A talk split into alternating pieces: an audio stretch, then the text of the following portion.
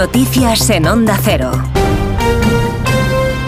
Buenos días. Declaraciones del presidente del Gobierno en Roma, en el Congreso del Partido de los Socialistas Europeos, que sirve para dar el pistoletazo de salida a la campaña para las elecciones al Parlamento Europeo de junio.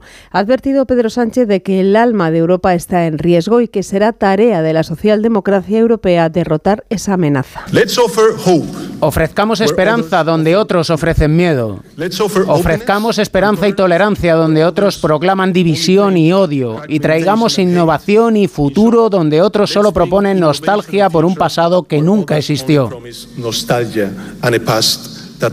El tiempo nos dará la razón, siempre lo hace.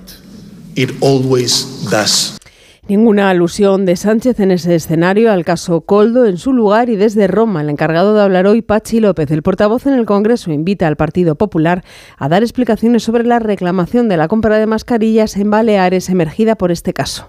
Mascarillas eran servibles para el uso social, pero no eran para el uso clínico. Y por lo tanto reclamó ese dinero. Y ha sido el gobierno del PP y ahora vemos que parece que con la participación del señor Tellado y un tal Alberto, quien paralizó esa reclamación y la reclamación murió con el gobierno del PP. Por lo tanto, explicaciones igual también tiene que dar el Partido Popular. Los populares siguen pidiendo la dimisión de la presidenta del Congreso, Francina Armengol. Esther Muñoz es vicesecretaria de Sanidad y Educación, así lo ha explicado en el programa Parlamento de Radio Nacional.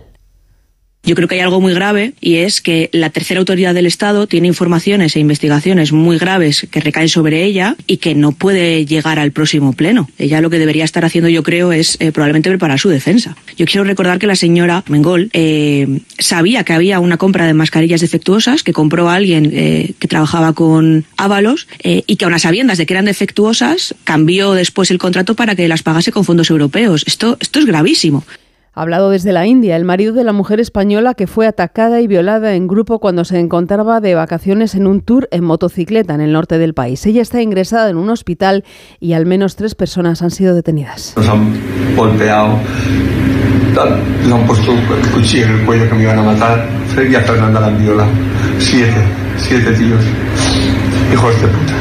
Buscamos además la reacción en Israel después del anuncio del presidente de Estados Unidos, Joe Biden, de lanzamientos aéreos de alimentos para Gaza. Corresponsal en Jerusalén, Hanna Beris. Aquí no se ha comentado públicamente el anuncio del presidente Biden de lanzar ayuda humanitaria a Gaza desde el aire, pero según fuentes en la Casa Blanca, Israel ve con muy buenos ojos este esfuerzo destinado a aliviar la situación de la población palestina.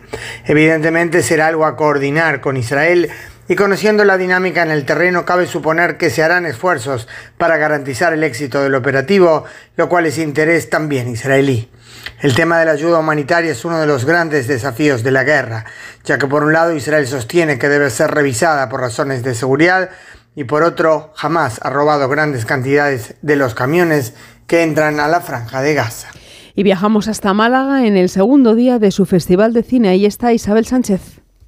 Colombo y Mario, Javier Gutiérrez y Luis Zaera protagonizan Pájaros de Pau Durá, segunda película que entra en la sección oficial a concurso del Festival de Málaga. Un viaje a la Costa Brava que no va a acabar ahí. ¿Podrías llevarme?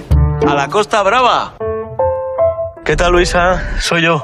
A ver, Colombo, te van a llevar del juzgado para la firma. Espero que el viernes estés en Valencia. No sé si voy a poder ir. Me ha salido un curro. ¿eh? Estoy de chofer con un tipo que, que no está bien. Está jodido, pero muy jodido, ¿eh?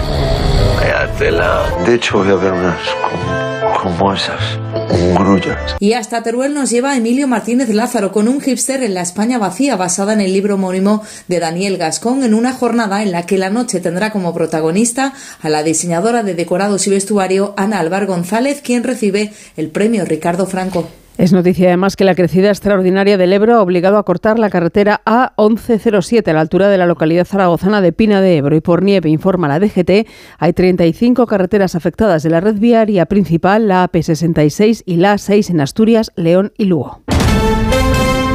Deportes. El encuentro entre el Real Madrid y el Valencia es el más destacado de los cuatro que se juegan esta tarde de la vigésimo séptima jornada de Liga en Primera División, con la lucha por el título y Europa en juego. El Madrid es el líder y el Valencia está a seis puntos de los puestos europeos y con las miradas puestas en el brasileño Vinicius. Sobre él hablan los entrenadores Baraja y Ancelotti. Sabemos lo, lo que pasó, lo que sucedió, cómo actuó el Valencia y cómo tratamos de atajar esta situación. No consideramos justo que se nos tildara de cosas que no, que no somos y lo planteamos como que esta situación nos ha tenido que servir para aprender, incluido también a, a Vinicius, que es un magnífico jugador y que el partido se hable de lo deportivo. A la calidad que tenía, ha sido capaz de, de, meter continuidad en lo que hace, de meter goles, de meter asistencia. Por la humildad que él tiene, no tiene techo. Duelos por la permanencia, a las 2 Sevilla Real Sociedad, a las 4 y cuarto Rayo Vallecano Cádiz. El sueño europeo para el Getafe y Las Palmas a partir de las 6 y media. Por su parte, respira el Celta con la victoria anoche 1-0 ante el colista la Almería. Vuelve la Liga Endesa de Baloncesto con cuatro partidos esta tarde de la vigésimo tercera jornada.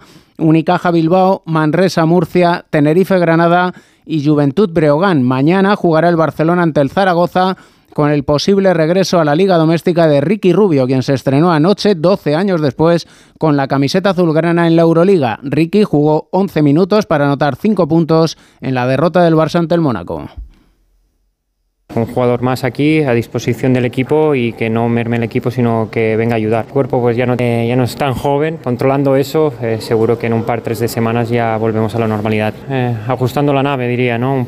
Tanto mentalmente como físicamente pues ha sido un tiempo parado y, y se tiene que ajustar. Y hoy en Bahrein arranca el Mundial de Fórmula 1. El campeón del mundo Verstappen saldrá primero, Carlos Sainz cuarto y Fernando Alonso sexto. A la una, mediodía en Canarias, más noticias aquí en Onda Cero. Se quedan con gente viajera y Carlas Lamelo.